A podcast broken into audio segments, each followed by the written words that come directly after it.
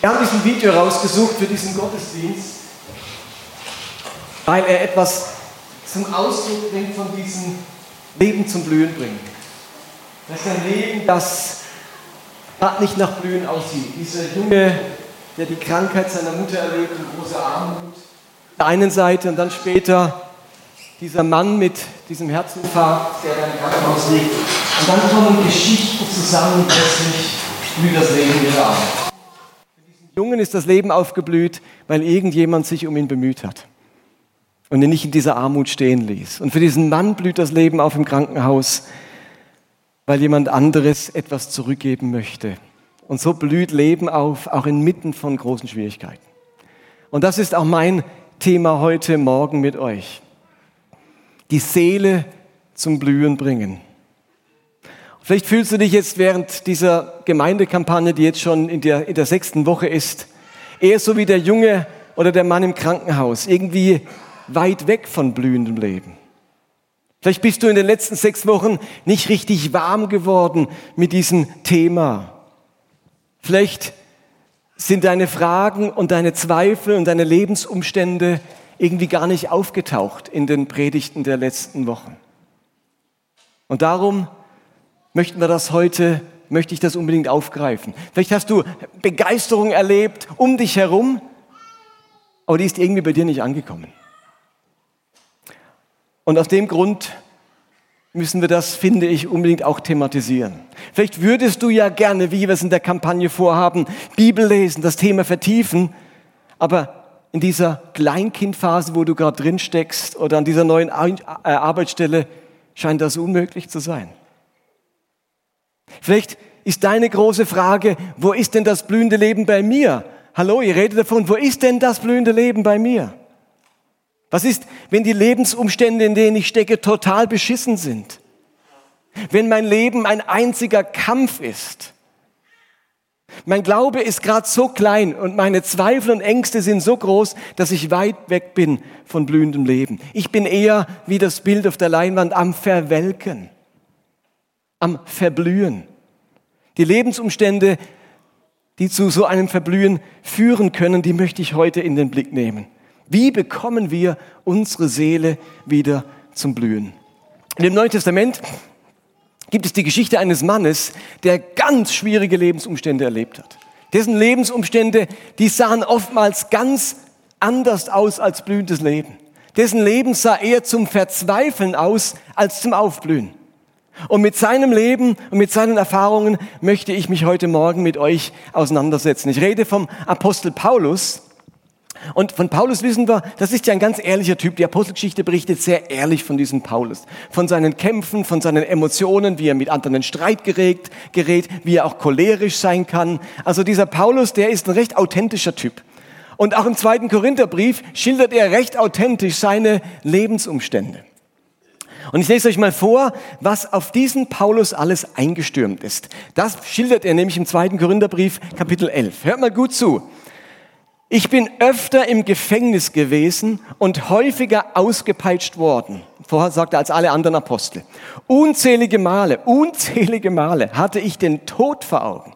Fünfmal habe ich von den Juden die 39 Schläge erhalten. Wieso 39? Wieso kriegt man 39 Schläge?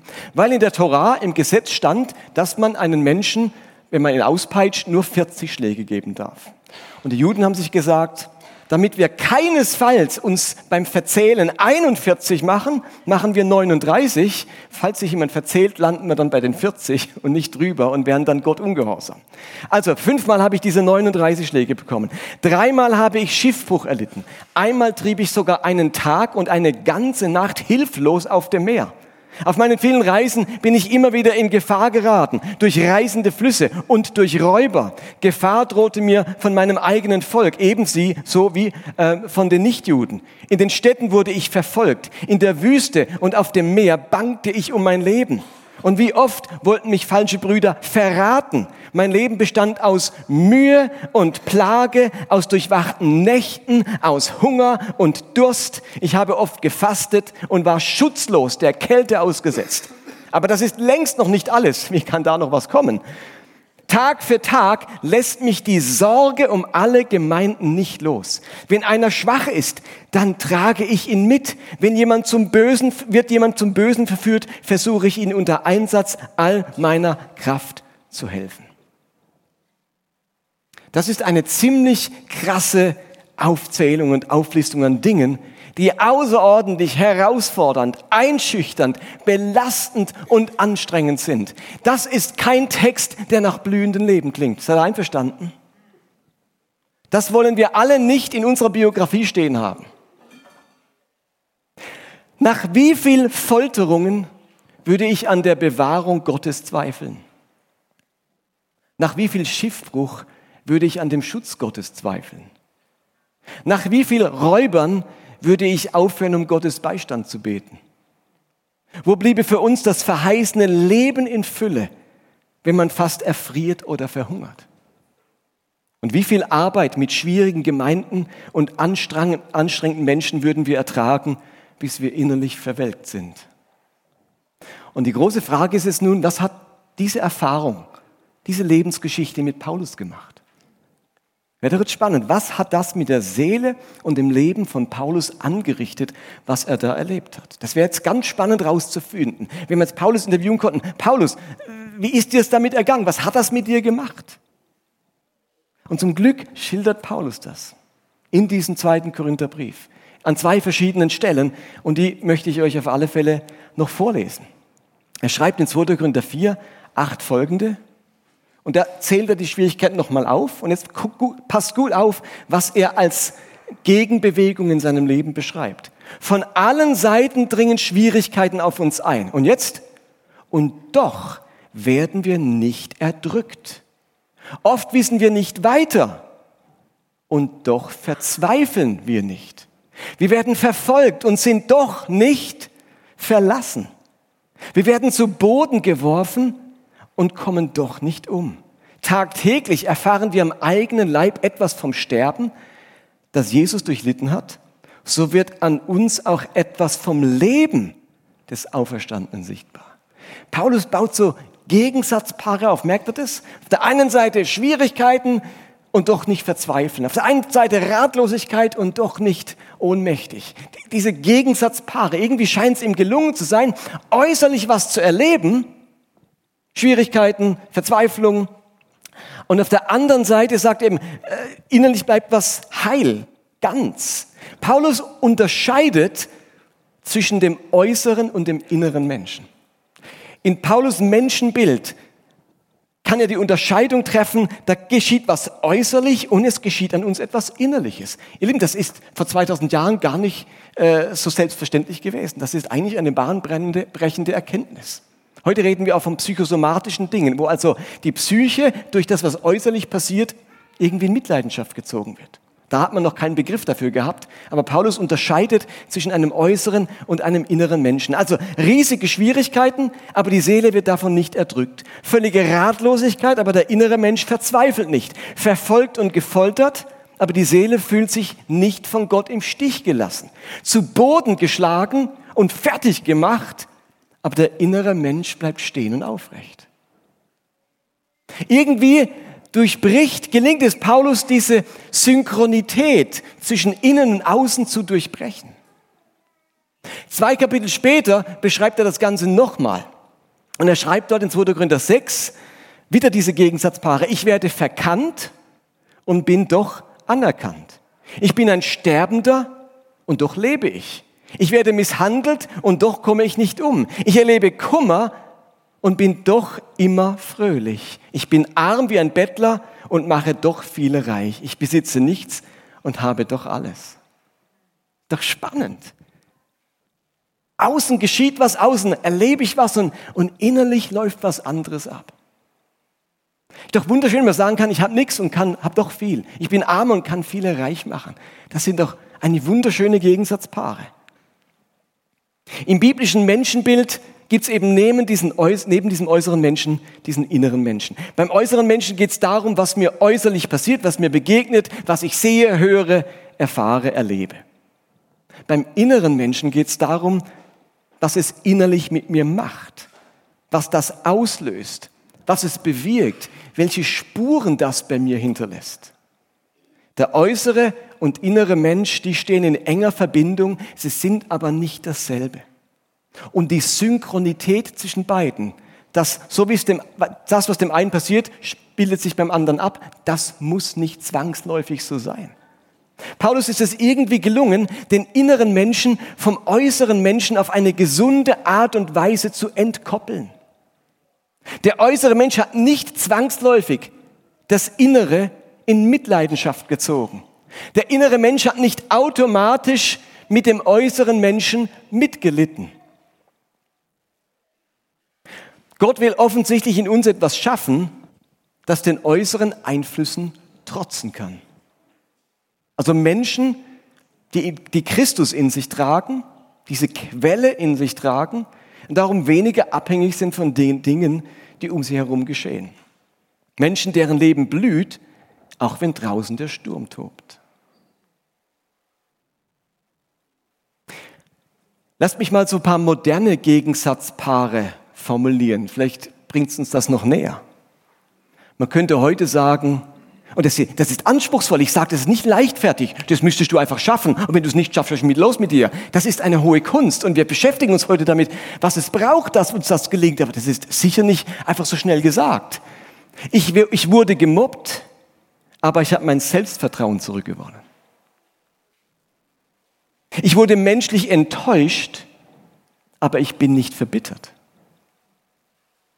Ich musste einen großen Misserfolg hinnehmen, aber ich habe nicht den Mut verloren.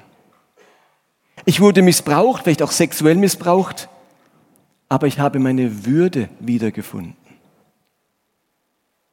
Man hat mich ausgenutzt, aber ich höre nicht auf Herz zu zeigen.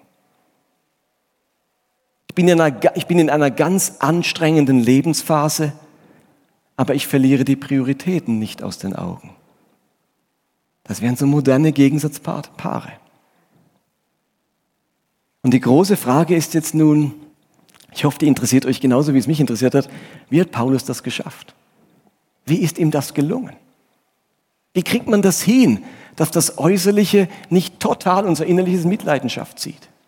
Wäre doch jetzt schön, wenn, wenn wir noch was finden im zweiten Korintherbrief für uns, das irgendwie äh, vermittelt, oder? Hallo, seid ihr noch da?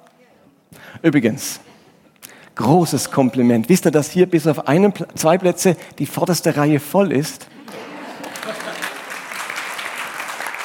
Und ausgerechnet hat es heute keine Gummibärchen drunter, ihr Armen.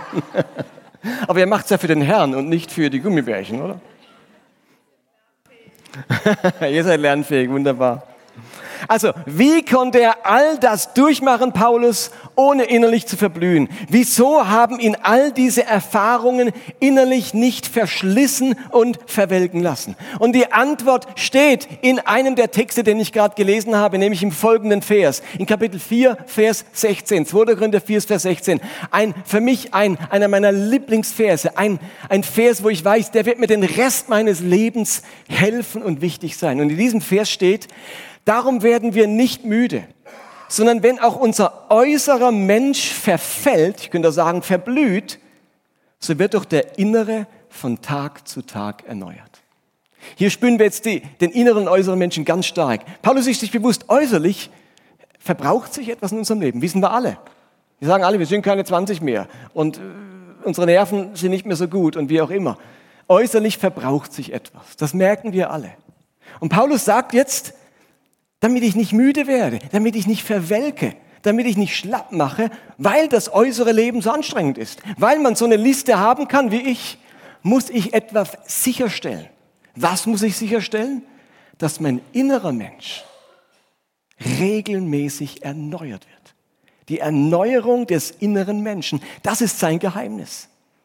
Paulus innerer Mensch, seine Seele, die war ja nicht untastbar. Paulus hat nicht seine Seele in Drachenblut getaucht wie Siegfried.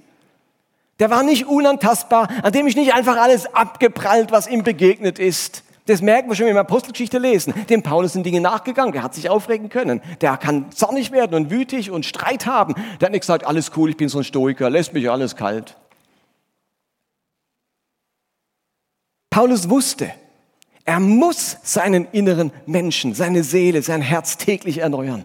Gerade weil das Leben so herausfordernd war, gerade weil die Seele tatsächlich verblühen kann, musste er um die tägliche Erneuerung seines inneren Menschen besorgt sein. Paulus baut kein Schutzschild um seinen inneren Menschen, aber er weiß um die Erneuerungsfähigkeit des inneren Menschen. Nur so konnte er sein Inneres blühend behalten und gesund behalten. Paulus wusste, wenn ich es mal in anderen Worten formuliere, er musste seine Seele regelmäßig verankern. Erneuern heißt auch verankern. Damit Paulus nicht dieses Schiffchen ist, das von jeder Welle und von jedem Sturm des Lebens umhergeworfen und vor sich hergetrieben wird, musste er sich regelmäßig verankern. Es geht um die Stabilisierung des inneren Menschen. Damit er bei dem bleibt, was in, in, in ihm Freude erhält, damit er standhalten kann, wenn, der, wenn, der, wenn außen die Stürme toben. Scheinbar hat es nicht genügt, dass Paulus irgendwann zum Glauben gekommen ist. Ich habe mich mal bekehrt, jetzt ist alles gut. Er merkte, dass das ist zu einfach, das ist zu billig. Ich muss regelmäßig, er sagt sogar täglich, diesen inneren Menschen erneuern. Denkt bitte nicht, ich habe mich vor 30 Jahren bekehrt, das muss es halten. Wenn du sagst, ich habe vor 30 Jahren eine Aspirin genommen und hab jetzt heute habe ich Kopfweh, warum das? Ich habe da vor 30 Jahren eine Tablette genommen. Das Zeug hält nicht so lange. Und der innere Mensch, der braucht scheinbar eine tägliche Erneuerung. Manchmal denken wir, Bekehrung ist wie so eine Aspirin, aber seither muss alles laufen. Also es braucht immer wieder diese Erneuerung und Verankerung des inneren Menschen. Also wenn ich diesen Gedankengang von Paulus nochmal übersetze in die Sprache vom blühenden Leben, dann macht Paulus Folgendes deutlich. Er sagt, es gibt eine Reihe von Dingen, die auf uns einstürmen und die unser Leben in ganz vielen Bereichen zum Verwelken bringen wollen. Ich aber bemühe mich darum, dass es in mir drin, in meinem innersten Kern nicht aufhört zu blühen und gesund zu bleiben. Deswegen entwickle ich eine innere Widerstandskraft, eine Erneuerungskraft, eine innere Verankerung. Und diese Erneuerung bewirkt, dass dieses verhängnisvolle Zusammenspiel von äußeren Umständen und von innerem Seelenzustand durchbrochen wird. Und wisst ihr was? Zu viele Menschen haben diesen fatalen, dieses fatale Zusammenspiel zwischen äußeren Umständen und innerem Seelenzustand. Das ist verständlich. Das, normalerweise läuft es so im Leben. Paulus hat entdeckt, es muss so nicht laufen. Und jetzt werdet ihr wahrscheinlich wissen wollen, nächste Frage, okay, wie durchbricht man den Zusammenhang, den inneren Menschen erneuern? Jetzt klingt hoffentlich in euch eine Frage, nämlich, wie macht man das? Wie erneuert man denn jetzt den inneren Menschen? Also das wäre jetzt fatal, wenn wir an dem Punkt stehen bleiben würden. Jetzt muss man doch rausfinden, wie macht man das? Und zum Glück gibt es nicht nur Vers 16, es gibt auch Vers 17 und 18. Und dort beschreibt Paulus wunderbar, wie man diese Erneuerung hinbekommt. Hört ihr mich eigentlich, Sigrid und Udo? Ist das besser als sonst? Ingrid, hast du auch? Wunderbar. Also wir testen gerade ein neues System, dass unsere Senioren, deren Hören ein wenig verblüht ist, doch nochmal neu hören können. Und es scheint gut zu funktionieren. Also, wir schauen uns die verbleibenden Verse an von diesem Text in 2. Korinther 4. Es heißt in Vers 17 und 18, denn unsere jetzigen Sorgen und Schwierigkeiten sind nur gering und von kurzer Dauer. Doch sie bewirken in uns eine unermesslich große Herrlichkeit, die ewig dauern wird. So sind wir nicht auf das Schwere fixiert, das wir jetzt sehen, sondern blicken nach vorne auf das, was wir noch nicht gesehen haben. Denn die Sorgen, die wir jetzt vor uns sehen, werden bald vorüber sein, aber die Freude, die wir noch nicht gesehen haben, wird ewig dauern ist jetzt ein relativ komplexer Text. Ich will den runterbrechen auf zwei wichtige Gedanken. Ich glaube, dass Paulus in den, zwei, den Text zwei ganz wichtige Gedanken schildert, wie es ihm gelingt, den inneren Menschen zu erneuern. Das eine ist die Perspektive ändern und das zweite ist Seelenhygiene. Das werden meine zwei Punkte in den verbleibenden zehn Minuten sein. Hoffen wir mal, zehn Minuten. Kommen wir zu dem ersten Gedanken, den Paulus hier schildert. Paulus schildert in diesen Versen 17, vor allem Vers 17 ist eine ganz spezielle Perspektive, die er entwickelt auf die schwierigen und herausfordernden Dinge. Ich lese euch den Vers 17 nochmal. Die Leiden, die ich jetzt ertragen muss, wiegen nicht schwer und gehen vorüber. Sie werden mir eine Herrlichkeit bringen, die alle Vorstellungen übersteigt und kein Ende hat. Mir geht es um den ersten Teil. Die Leiden, die ich jetzt ertrage, wiegen nicht schwer und gehen vorüber. Paulus ist nicht unrealistisch, was das Leid und die Schwierigkeiten, die ihm begegnen, anbetreffen. Er weiß ganz genau, wie schwierig und belastend das ist. Paulus ist kein unverbesserlicher Optimist, der alles Schwierige banalisiert. Steht das Wort banalisieren? Aber Paulus macht etwas anderes. Paulus denkt in Phasen, in Lebensphasen. Das, was ich jetzt erleiden muss, geht vorüber. Das ist eine Phase. Das dauert nicht ewig. Was Paulus hier schildert, ist eine ganz bemerkenswerte emotionale Kompetenz, nämlich die Fähigkeit der Selbstberuhigung. Emotionale Intelligenz, die Fähigkeit der Selbstberuhigung. Die Leiden, die ich jetzt ertragen muss, hören niemals auf, da kann man nichts machen, das dauert ewig an. Sagt er nicht. Die Leiden, die ich jetzt ertrage, gehen vorüber. Das ist eine Entscheidung, die er trifft, wie er über diese Leiden denkt. Die Leiden, die sind so unglaublich schwer, das kann kein Mensch ertragen. Es gibt niemand, der sowas tragen kann. Unmöglich, undenkbar, sagt er nicht. Das wäre dramatisieren. Paulus beruhigt sich und sagt, die Leiden wiegen nicht schwer. Was ich hier ertrage, ist halb so schlimm. Ich bin in einer Phase und Phasen gehen vorüber. Für mich sind das wichtige Verse, weil sie mich so betreffen, ihr Lieben. Ich neige nämlich eher zum Dramatisieren. Vielleicht geht es dem einen oder anderen von euch auch so. Im ersten Moment empfinde ich Dinge oft als schlimmer, wie sie wirklich sind. Ich gehe ins Bett und kann, meine Frau muss sich als Sachen anhören, was, wo ich ein Drama mache. Und am nächsten Morgen, wisst ihr was? Ist alles halb so schlimm. Ich wünschte, ich hätte diese Fähigkeit schon am Abend. Also ich merke das besonders in der Erziehung. Wenn die Kinder so irgendwas Schwieriges entwickeln, die Tochter will zum Beispiel nicht in die Kinderstunde gehen, wie gerade jetzt, sondern sitzt auf Mamas Schoß. Oder plötzlich fangen sie an, sich zornig auf den Boden zu schmeißen. Oder sie wollen bei uns im Bett schlafen. Oder nicht mehr richtig essen. Oder nicht mehr in den Kindergarten gehen. Dann sagt der Dramaturg in mir, aber jetzt muss man klar durchgreifen. Wenn wir das jetzt nicht in den Griff bekommen, dann kommt das zu einer fatalen Fehlentwicklung für alle Zeit. Dann hat das schwerwiegende Folgen. Dann kommen die Kids auf die schiefe Bahn. Ich sehe sie schon beim Schuldirektor sitzen, schon auf der Anklagebank. Innerlich sehe ich schon, wie ich sie vom Polizeirevier abholen muss. Also in mir, der Dramaturg malt sich die schlimmsten Szenen aus. Und dann ist es meine liebe Frau, die immer wieder zu mir sagt, mein Lieber, das ist doch nur eine Phase. Als wäre mir dieses Wort ganz unbekannt. Phase? Was ist Phase?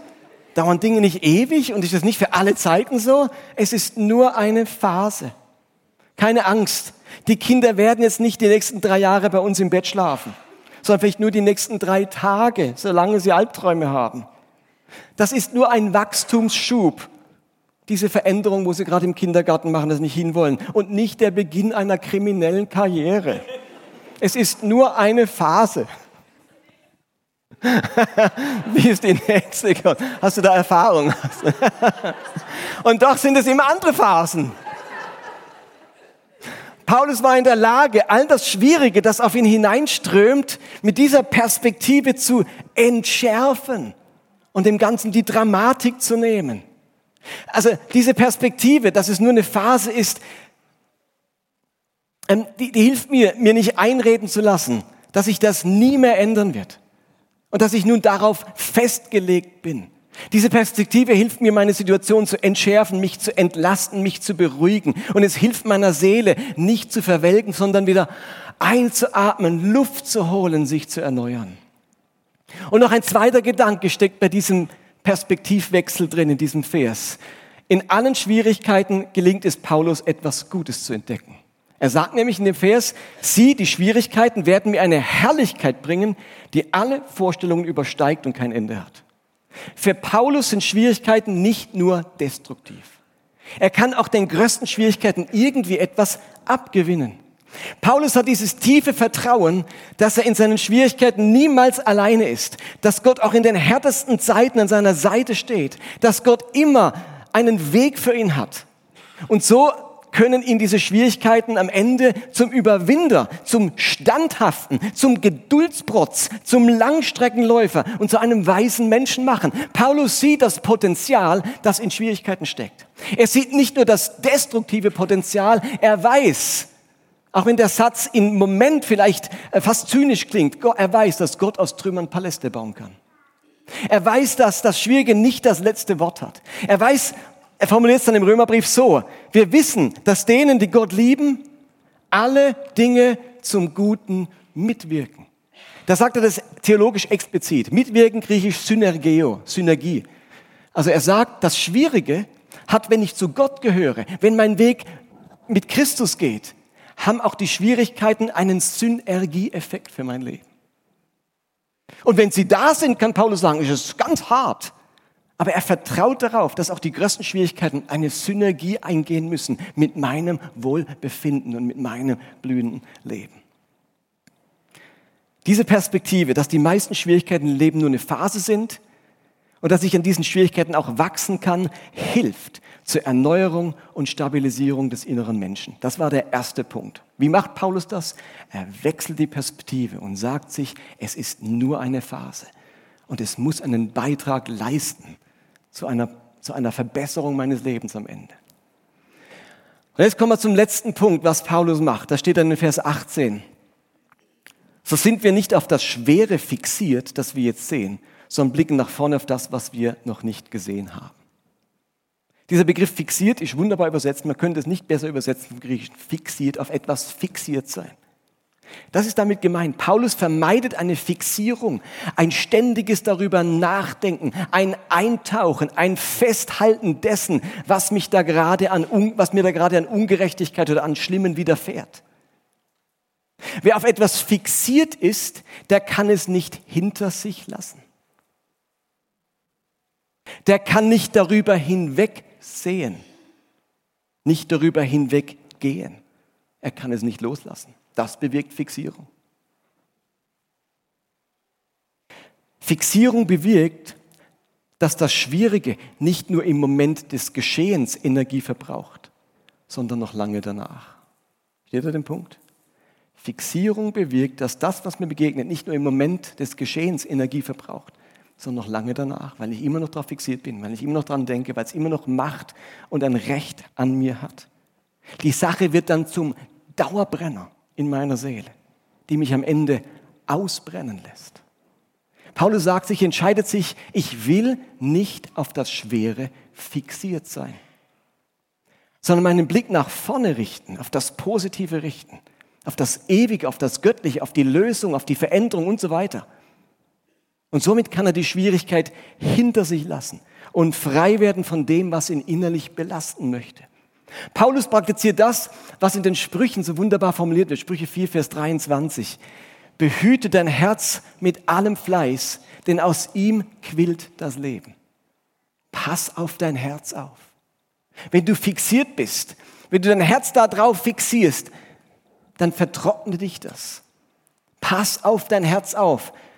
Erst ihm quillt das Leben und die Kraft. Paulus braucht jetzt nichts anderes, als was wir heute unter Seelenhygiene verstehen. Ballast loswerden, Belastendes hinter sich lassen, weitergehen. Wenn es uns nicht gelingt, ihr Lieben, Verletzungen, Ungerechtigkeit, Aufreibendes hinter uns zu lassen, wieder unbelastet zu werden, dann wird unser innerer Mensch auf Dauer verwelken. Aber er erneuert sich, wenn wir die Fixierung aufgeben können und in die Zukunft schauen lernen.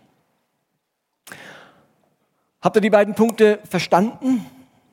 Ob ihr sie glaubt, ist jetzt euch überlassen. Ihr dürft sie gerne ausprobieren. Ich möchte euch gerne zum Schluss noch zwei kurze persönliche Erfahrungen von mir erzählen, ähm, wo ich in so einen Sturm geraten bin und wie mir das geholfen hat. Die, ich glaube, die größte Herausforderung in meinem bisherigen Leben war der Moment, als mich meine erste Frau verlassen hat.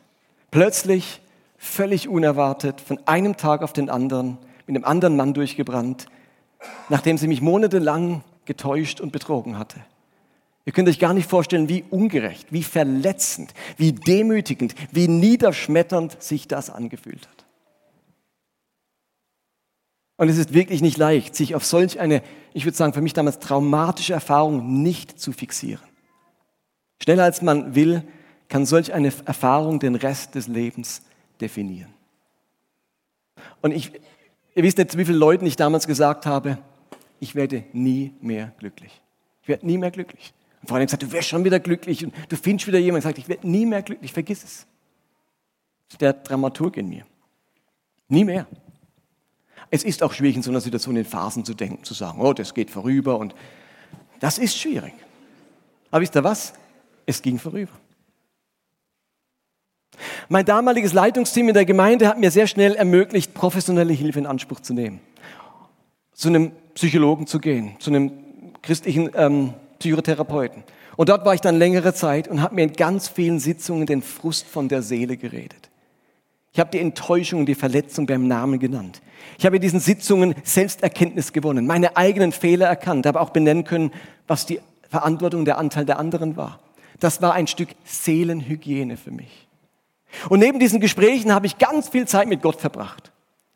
Da habe ich auch Gott, wie der Psalmist, all mein Leid geklagt. Ich habe mich vor ihm ausgeheult, ihm über mein Schicksal geklagt. Ich habe ihn angeklagt, mich angeklagt, meine Frau angeklagt, ihren Liebhaber angeklagt. Alles in allem. Klage über Klage. Und gleichzeitig habe ich mich in diesen Zeiten seinem Geist, seinem Reden und seinem Wirken ausgesetzt. Und durch diesen Prozess eine andere Perspektive zu entwickeln, Gott zu hören, was er dazu sagt und meine Seele jetzt hier durch ganz viel Gespräch zu hygienisieren, zu reinigen, ist es dann gelungen, nicht auf diese hässliche Phase meines Lebens fixiert zu bleiben, sondern meinen Blick wieder auf die Zukunft zu lenken. Die Gespräche mit Gott und den Menschen haben mir geholfen, Seelenhygiene zu betreiben und nicht in meinem Janger hängen zu bleiben. Und heute bin ich versöhnt mit meiner Geschichte, mit meinem Versagen, aber vor allem auch mit meiner Ex-Frau, mit der ich wieder, äh, mit der mich wieder eine aufrichtige Wertschätzung und Sympathie verbindet. Frieden ist eingekehrt. Die Seele konnte sich Das ist das Zeichen, dass jetzt der Schluss ist. Du machst das clever, Uli. Wunderbar. Jetzt ist aber Zeit, Martin, du. Jetzt wir mal ein Mikrofon aus. Eine kurze letzte Erfahrung, da war zwei Minuten. Die ist mir nämlich letztes Wochenende passiert. Letztes Wochenende hatte ich Jahrgangstreffen von meiner Schule. Also alle, die mit mir in der Schule waren, im ganzen Jahrgang, alle drei Parallelklassen haben sich getroffen nach 33 Jahren für eine Art Jahrgangsklassentreffen. War nicht nur meine Klasse dort, sondern eben auch ungefähr, wie viel waren da? 60, 70 Leute. Ich habe mich sehr darauf gefreut. Es war für mich ein wunderschönes Wochenende. Ich hatte zwei Tage zuvor Unterricht an einem theologischen äh, Seminar in der Schweiz. Bin da mit viel ermutigendem Feedback und großer Vorfreude auf dieses Jahrgangstreffen nach Karlsruhe gefahren. Da bin ich aufgewachsen zur Schule gegangen.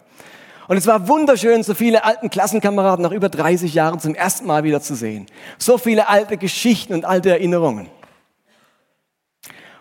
Und am Abend spät habe ich dann bei meinen Eltern übernachtet und schon beim Weggehen von diesem Klassentreffen über und eine tiefe Traurigkeit, die ich mir überhaupt nicht erklären konnte. Es lagen so schöne Tage und Erlebnisse hinter mir. Und sogar in der Nacht wachte ich weinend auf und dachte mir, was ist los mit mir? Warum diese Wehmut? Und dieses Gefühl hielt den ganzen Sonntag an und auch noch am Montagmorgen, als ich wieder zu Hause war. Ich habe mir überlegt, was ist los mit mir? Warum nach so einem schönen Wochenende so, so eine Traurigkeit und so eine Wehmut? Das kenne ich gar nicht von mir. Wer mich kennt, inzwischen weiß, dass das gar nicht so zu mir passt. Kannst du es Mikro nehmen, wenn es auf der Aufnahme Ah. Geht es so? Ah. Okay. Sehr clever. Und ich habe mir Gedanken gemacht am Montagmorgen und habe wahrgenommen, dass meine Wehmut mit dem Gefühl der Heimatlosigkeit zu tun hat. Dieses Jahrgangstreffen, das war so eine starke Erinnerung an die ersten 20 Jahre meines Lebens. So eine große Vertrautheit, eine Verbundenheit mit einer bestimmten Lebensphase. Es hat sich einsam angefühlt, als ich dort weggegangen bin. Was meine Seele offensichtlich braucht, ist das Gefühl von Heimat. Aber ich kann ja die Schulzeit nicht wieder zurückholen. Und auch die 30 Jahre, in denen ich in Basel war, die sind mit so viel Vertrautheit und Heimat verbunden, die kann ich nicht zurückholen. Und sieben Monate in Erlangen ist noch nicht, ist noch dünnes Eis, da ist noch, noch nicht so viel Heimatgefühl da. Und deswegen hatte ich so ein wehmütiges Gefühl der Heimatlosigkeit. Aber, wisst ihr, was ich gemacht habe? Ich bin an einen Ort gegangen, der Heimat für mich ist. Ein Ort, an dem ich Heimat gefunden habe seit Jahrzehnten. Ganz besonders während meiner Ehekrise. Das sind nämlich meine Gebetsspaziergänge und die Bibel. Ich wusste, an diesen Orten bin ich zu Hause. Da habe ich für mich Heimat geprägt. Ähm, ja, nicht so sein müssen, aber ich habe bewusst die letzten 40 Jahre meines Christseins investiert, dass das Heimat wird. In meinen schwierigsten Stunden habe ich mich immer wieder ins Gebet geflüchtet und dort mein Zuhause bei Gott gefunden. Seit Jahrzehnten bin ich in der Bibel zu Hause und lese sie regelmäßig. So habe ich am Montagmorgen meine Heimat aufgesucht, habe meinen Gebetsspaziergang gemacht, meine Bibel studiert und wisst ihr was, danach war meine Wehmut wie weggeblasen. Weil dieses Gefühl von Heimat entstanden ist, nicht so sehr jetzt in der Bussertstraße 3, sondern im Wort Gottes und in der Gegenwart Gottes. Meine Seele war wieder zu Hause. An diesem Tag hat sich meine Seele erneuert, regeneriert von diesem Gefühl der Heimatlosigkeit. Manchmal sind es ganz große Dinge und manchmal ist es nur so ein Gefühl von dem Wochenende. Aber der äußere Mensch verbraucht sich und wir brauchen diese innere Erneuerung. Ich wünsche uns diese Perspektiveänderung, von der wir gerade gesprochen haben, und diese Hygiene unserer Seele. Und ich würde jetzt gern mit euch noch ein Lied singen oder ein, ein Lied vorsingen. Habt ihr genug äh, Worte gehört, gesprochene Worte? Ich habe vor ein paar Jahren ein Lied geschrieben, das diesen Zustand der Seele thematisiert, die mir in vielen Gesprächen entgegengekommen sind. Und ich würde euch dieses Lied gern mit der Band vorsingen. Und vielleicht könnt ihr euch, könnt euch die Gedanken und die Fragen im Lied abholen. Vielleicht seid ihr Betroffene, selbst Betroffene oder Menschen im Umfeld, die betroffen sind. Und die Strophe heißt, Herr, mein Glaube scheint am Ende. Er fühlt sich so zerbrechlich an. Meine Fragen sind wie Wände, durch die man nicht hindurchgehen kann. In meinem Innern wächst die Leere, ich falle tief in mich hinein. Es ist, als wolle diese Schwere ständig mein Begleiter sein. Bin ein glimmender Docht, doch du bist mein Licht, wie ein Halm ganz geknickt, den du nicht zerbrichst. Erbarme dich, Herr, und lass mich verstehen. Sei mein Felsen im Sturm, hilf mir sicher zu stehen. Ihr dürft einfach zuhören und Gottes Gegenwart empfangen.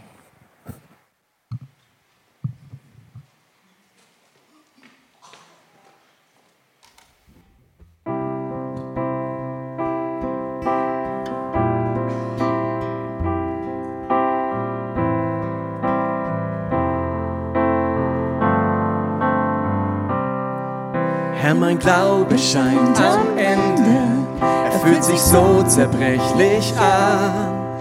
Meine Fragen sind wie Wände, durch die man nicht hindurchgehen kann. In meinem Innern wächst die Leere, ich falle tief in mich hinein. Es ist, als wolle diese Schwere ständig mein Begleiter sein. Glimmender Docht, doch du bist mein Licht wie ein Halm ganz geknickt, den du nicht zerbrichst. Erbarme dich, Herr, und lass mich verstehen. Sei mein Felsen im Sturm, hilf mir sicher zu stehen.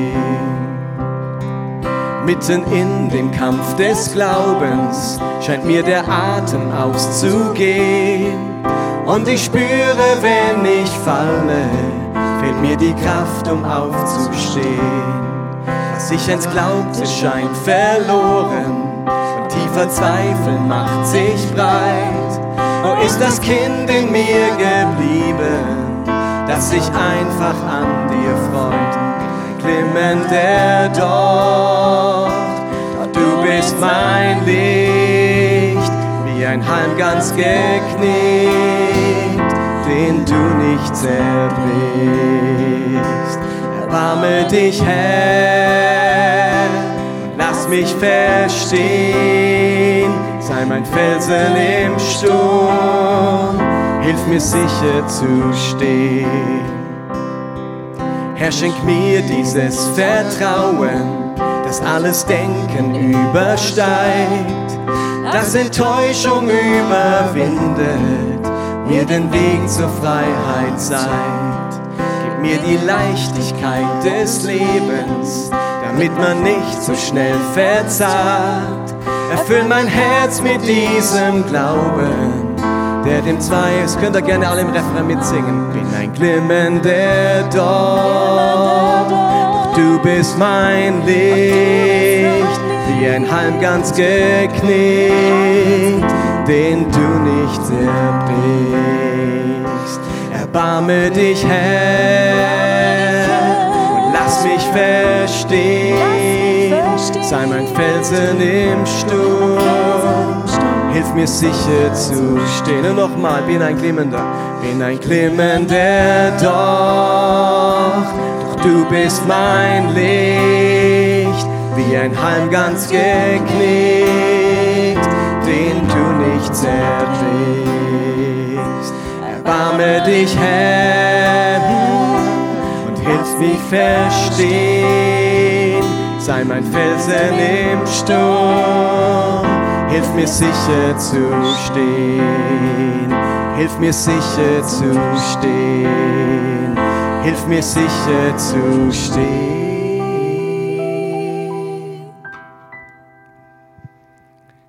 Vater, wir danken dir, dass das, was äußerlich auf uns einstürmt, nicht das letzte Wort in unserem Leben haben muss. Ich danke dir, dass dein Wort so realistisch ist, dass es sagt, ja, der äußere Mensch wird aufgerieben. Dinge geschehen, die vieles bedrohen wollen in unserem Glück und Fröhlichkeit und blühendem Leben. Aber ich danke dir für die Fähigkeit unserer Seele, sich zu erneuern. Ich danke dir für die Widerstandskraft unserer Seele. Und ich möchte dich bitten, dass du jeden Einzelnen berührst, der gerade diese Widerstandskraft braucht, dessen Umstände herausfordernd sind, der sich weit weg von blühendem Leben fühlt. Ich bitte dich, dass du kommst, Heiliger Geist, und heute und in den kommenden Tagen diese innere Widerstandskraft wächst, dass du diesen Perspektivwechsel möglich machst und diese Seelenhygiene geschehen kann in unserem Leben. Wir wollen landen bei diesem Leben in Fülle, das du uns versprochen hast, bei diesem blühenden Leben. Und wir legen dir unseren inneren Menschen dazu hin und bitten dich, sei mit uns unterwegs. Heile ihn, lass ihn gesunden und gib ihm große Kraft. Das bitten wir, Vater, in Jesu Namen. Amen.